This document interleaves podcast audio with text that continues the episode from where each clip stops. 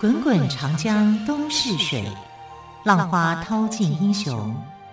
是非成败转头空。古今多少事，都付笑谈中。陪你说历史，汪培制作主持。欢迎朋友们再次收听《陪你说历史》节目，我是汪培。同样再次为朋友们邀请到历史专栏作家于远炫老师来到我们节目当中。老师好，主持人好，听众朋友大家好。老师，我们前两集都谈到了班超哦，班超在班家算是班彪的儿子嘛，对不对？我们在第一集的时候，老师有谈过，在星期一的时候，你知道他们家有三班，三班家文。第一个班，班超、班固跟。班昭哦，班超不算三班里面哦哦，在文学史上面真的有三班，我不是开玩笑的哦哦，哦，这是文学史上面的三班啊。第一个班是班彪，班彪爸爸嘛，对对。第二个班是班固，班固。第三个班是班昭，所以班固是哥哥，班固是哥哥，哥哥对。班超是班超是弟弟啊。那班昭刚提到是班昭是妹妹，对。然后班超除外。啊，因为班超，为什么除外呢？因为班超优秀，他的表现优秀是在这个军工的部分，军工的部分，哈，不是在文学的部分。对，我们在星期一跟星期二的节目都有谈到了。对，那今天要讲的是文学的部分，文学有三班，嗯、啊，这三班里面呢，就除掉了班超。嗯哼。可是其实班超在这里面呢，也有很大的功劳，只是没有像他的这个呃哥哥、妹妹，还有他的爸爸啊，他们在修史书。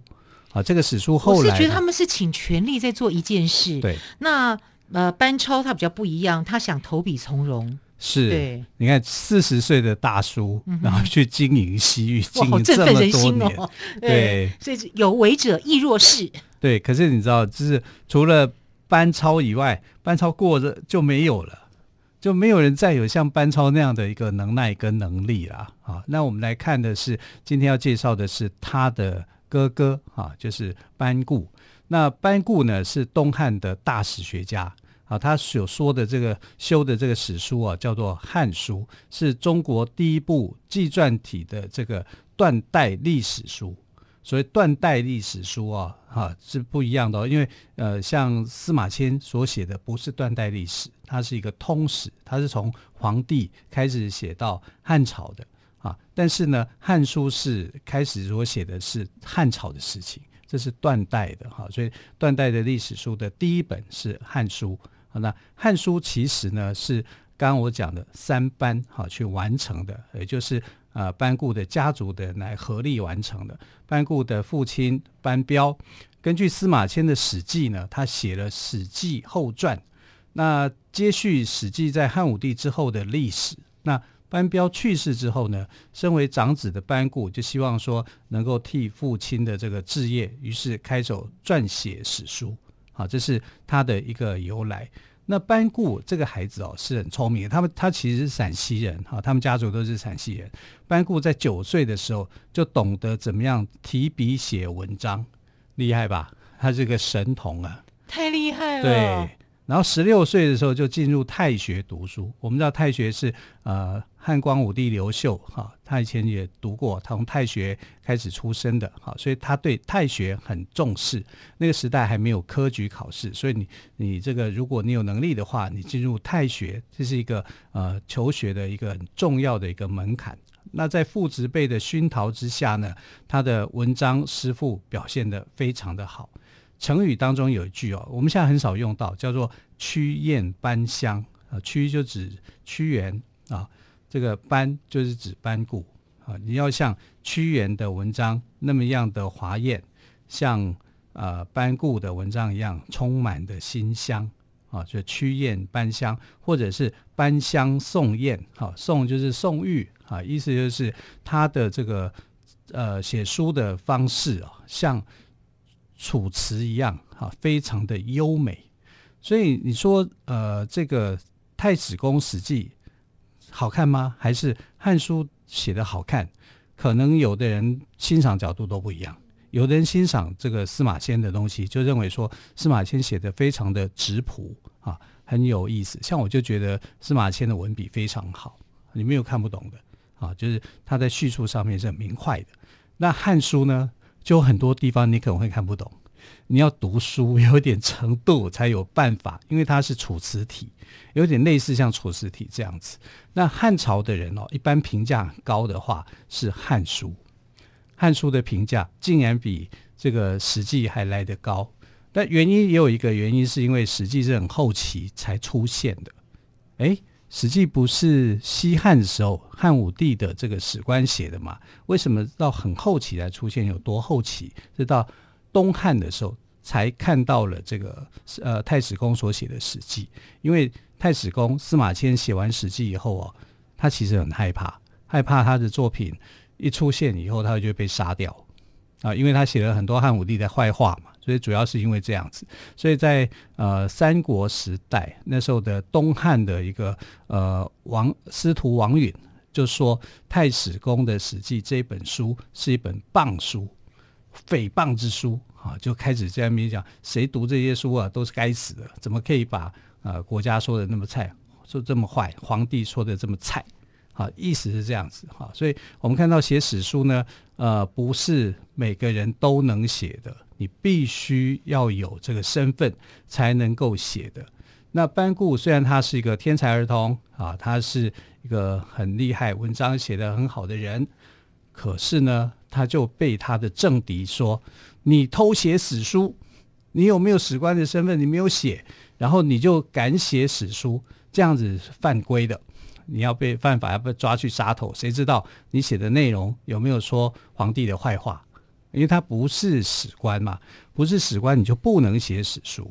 可是他为了去继承他爸爸的这个事业，因为他爸爸写这个《史记后传》，啊，所以他就想跟着他父亲的这个遗愿呐去写他，就就被人家检举，被人家检举以后，他怎么样？坐牢啊！竟然为了……我觉得自古以来爱检举的人都好多哦。哎呀，检举达人呐，真的是以前就有检举达人了。我告诉你，那是因为哈这个。班固的文笔好，很人嫉妒，嫉妒他的文笔呢，所以去告状嘛，就说：“哎，你你不是史官，你偷写史书。”于老师，嗯，我们之前讲到武官一天到晚被检举，现在连文官也会被检举，所以你想检举一个人，你管你什么官？哎，这才情高啦，对啦，你就得罪只能这样子。你讲你就是得罪人嘛。啊，就就跟朝廷密告，因为他不是具有这样身份的人，你不可以写史书。但是他有家族的包袱啊，这算不算偶包啊？算吧。所以他就就写下来了。那写下来以后呢，被告了。被告之后，那个皇帝啊，叫汉明帝。汉明帝是这个呃刘秀光武帝的儿子啊，算是一个。东汉的时候也非常好的皇帝，而且那时候是年纪轻轻的啊，他就哎班固被告状啦，一告告到皇帝那边去啊，然后不得了，这样会影响到他们搬家嘛，因为这是关系到他的爸爸啊，也关系到他们搬家往后的生涯。嗯、这个时候跳出，那就不要搬家了，就住在原来的地方。此搬家 非彼搬家，对。然后这个时候呢，我们上次不是讲过？投笔从戎的班超，对对，这时候他就出现了，因为他还那个时候他还年轻，也还是很年轻，他还没有准备投笔从戎，他还做文职的工作。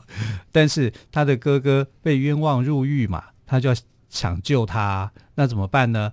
就你这边的县令谁都不管，我自己来管啊！所以他就骑着快马，嚓一路冲。啊，冲到这个呃长安城里面去营救他的哥哥，要跟汉明帝说明他的哥哥是没有罪的，他的哥哥班固是没有罪的，对，是一个好孩子，有为青年，嗯、而且还是个神童，很会写文章，比他还厉害。嗯、然后他就讲，他说我哥所写的这些史史记的内容，史实的内容，都在赞美我们汉朝。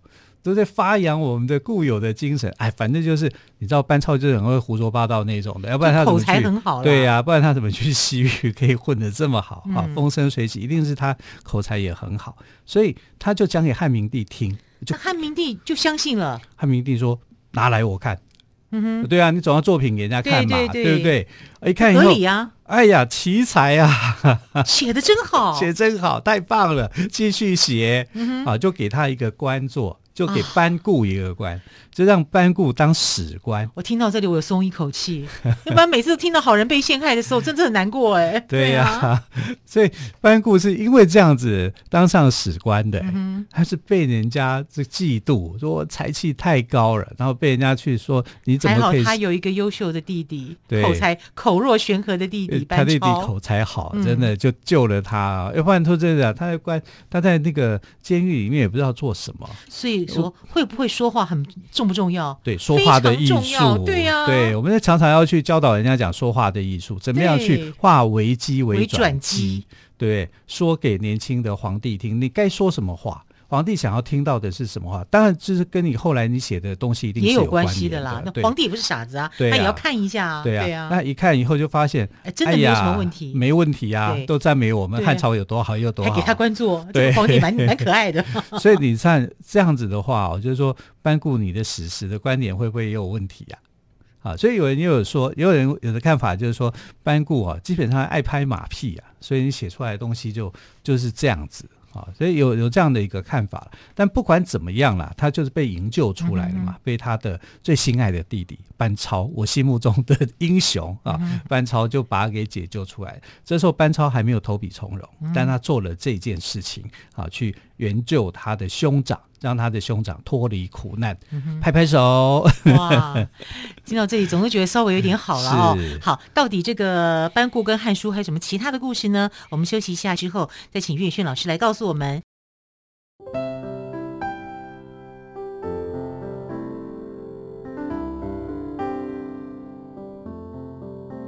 听见台北的声音。拥有颗热情的心，有爱与梦想的电台，台北广播 FM 九三点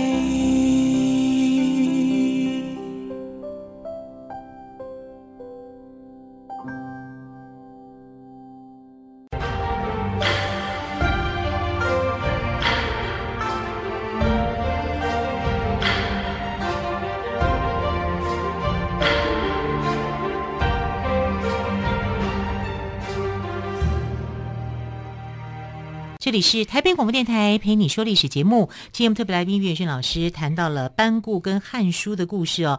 刚刚我们真的觉得是千钧一发，差一点呢，班固呢就被东汉的皇帝给误会了。对，但是呢，在他口若悬河的弟弟班超的解救之下，他不但呢获得了皇帝的信任，还给他个官做。那么之后，我想请教于老师的是。班固他后来呢，在他的官场上还算如意吗？还是有遇到一些事情呢？哎，官场怎么会让人如意呢？你想想看，班固这样的年轻人，他其实就是只会读书嘛。哎，为什么？好、哦，我的感觉就是这样、啊、他在人人际往来上面，就是说比较生疏就对了。你看他九岁，他就能够提笔写文章。嗯、九岁啊，不过就是小二、小三，对不对？嗯、现在小二、小三的一个小孩子。然后呃，之后读太学。哎，十六岁就读太学，这了不起啊！啊，读了七年啊。为什么读了七年？因为后来他父亲过世嘛。那父亲过世，他要继承他父亲的事业。他父亲的事业就是写历史啊，就是从《史记》的开始，后后呃汉武帝的那个阶段开始写起啊。然后他的想法就是这样啊，我要写一本史书，要像这个太史公一样留名万世啊。这个是。念头呢，就留给班固来做。所以班固来讲，他是一个文艺青年，他绝对是一个文艺青年。那文艺青年通常就是不做事的青年，啊，不做事的青年都是怎么样？我们现在讲就叫待业青年。嗯哼，啊，他待业青年整天在家里面，就他们家里面就就读书而已嘛。啊，对啊，那他们家事业，呃，他们家的那个生计来源谁在做？我告诉你是班超诶。班超那边做文书工作，去养全家，养全家。对，然后你出事，我还去救你耶。班超真的讲，我觉得好，这是这好好兄弟，对不对？对班固来讲，不计较，对不计较，这好兄弟哈，就是救他的哥哥，然后去跟皇帝讲，因为去做声明嘛，就是说，呃，他们我们所修的这个史书完全没有任何诽谤任何现任皇帝的意思，不但没有，我还非常的赞美你，用那种非常深奥。啊，那种非常优雅的文字文笔去写的，那他没有这个班超为什么会投笔从戎？我我实在是知道他完全没有这个能耐，但是文笔没有他的爸爸哥哥好嘛。那再怎么好，再再怎么写写不赢他们呐、啊，所以只好另辟门路嘛。对不对？而且当兵也比较好赚钱。嗯哼，要养全家，养全家。他可能觉得是这样子啊，所以他投笔从戎啊。对啊，啊，没办法，家计负担太重了。对对对，去当兵比较简单，哎，这里也可以省一点，那里也可以省一点，这样子。水电瓦斯还半价吗？哎，古代也有优惠措施啊，对不对？对，我想应该也有啊。你是冒着性命去打仗的嘛，哈，就会给他一些优惠，好像。古代跟现在也差不多啦，观念上也是差不多。对，你一个人去当兵后，哇，造成全班人的温饱啊，所以就这样子，就让他的哥哥啊。看来魏军应该去考个花木兰了，太老了，不行啊，你要先减重，对 对对，不然马儿会骑不动。哇，现在没有骑马，只是跑不动了，我自己跑不动。对，然后我们看到这个班固就这样子哈，这本来他是一个待业青年。啊，写了文章以后呢，就变成了有志之士了啊，就有一个官位。虽然这个官不是什么大官呐、啊，可是你至少有一个开始嘛，对不对？啊，然后他的才华在这个时候也会被皇帝看到，因为皇帝看了他的文章嘛，就知道他是写的很好的。好，那我们看到《汉书》，因为。呃，文辞的华丽优美，跟司马迁的《史记》的质朴完全是不一样的，所以不受到不少的读书人的喜爱。一直到现在，这两本书历史书都有人讨论，哈，它被称为是四史。所谓的四史是讲说，呃，这个四本的著作，包括呃《史记》《汉书》《后汉书》，《后汉书》是。范晔写的哈，还有《三国志》，《三国志》陈寿写的啊，就称为四史。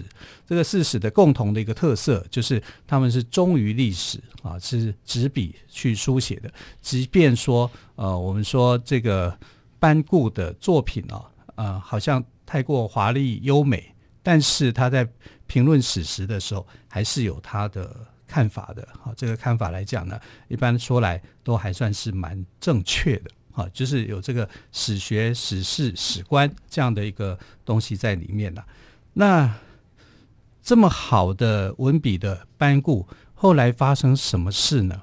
后来其实就跟政治是有关的哈，因为班固后来卷进了东汉和帝跟大将军窦宪的权力争夺漩涡里面。啊，明帝之后是章帝，章帝之后是和帝，哈，所以经过明章之治这两个杰出的东汉的皇帝之后啊，呃，班固的命运就变得比较乖舛，哈，为什么？因为皇帝对他的信任度不像前面两个，然后这个窦宪哦，因为他是外戚的关系哦，虽然他北伐匈奴有功，你知道窦宪是把匈奴哦赶走，赶到欧洲去的，欧洲的一个大迁徙。蛮族的大迁徙跟窦宪这一次的北伐也是有关的，所以他整个来讲是在世界史是联动的。哦，这么厉害的一群人，欧洲人家想说莫名其妙怎么会突然出现那么多蛮族的人，而且那些蛮族的人是被匈奴打的，然后打输匈奴以后就跑去打欧洲，然后造成这种一个一个迁移的移动。所以呢，呃，窦宪是一个影响历史的人物。那这个影响历史的人物呢，其实没有受到汉和帝的喜爱，因为他觉得他这个舅舅这个外戚啊欺负他，啊，所以这个年轻的皇帝呢想要收回自己的权力，所以他长大以后，他就联合宦官斗倒了自己的舅舅。那班固又跟窦宪是走在一起的，啊，他等于算是窦宪们门。是其中一个，嗯、那怎么办呢？他认为班固是窦宪班底中的其中一员啊。对，对那你就会被牵连了。可是问题是，窦宪他真的有做出什么威胁到皇帝的事情吗？他就外戚啊，嗯、你外戚，然后你立的功劳又这么大，这叫什么？这叫功高震主嘛。对，就是他也没有想到说，把这个匈奴给打败以后，竟然造成的全世界的这种一连串的这个这个叫蝴蝶效应一样哈，嗯、所以就变得是很奇怪啊。啊，他在没有想到这个在历史上立下大功的人，在本国的话是被看衰的一个人，哈，所以窦先生很惨的，他就被斗下来了。皇帝要斗你，什么东西都可以斗的，对，啊，所以你没有你没有什么可以无处躲逃啦。那你在无处躲逃的情况之下，班固就算你沾了一点点边，你也非死不可啊，就是这样子，就是那么样的一个现实。所以，呃，班固呢后来就被牵连入狱。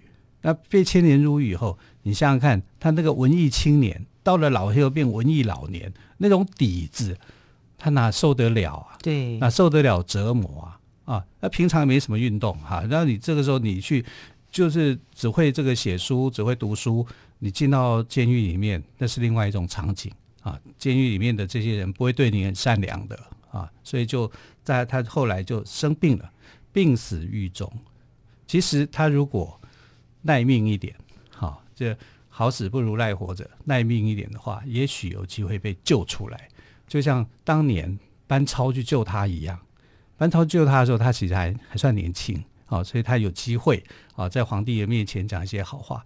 可是这个时候，班超也无能为力啊，班超也老了啊，所以他就没有办法去救他的哥哥啊。第二次就没有办法再救他哥哥，就他就病死在狱中。狱中啊，享年只有六十一岁。嗯哼，其实这个年岁算是短的。嗯哼，啊，就以一个一个大史学家来讲，哈，后来他的书没有完成，哈，他想写的《汉书》啊，还有留下一部分，包括八表跟天文志，所以就在班昭的手下去完成，就是在他的妹妹妹妹班昭对。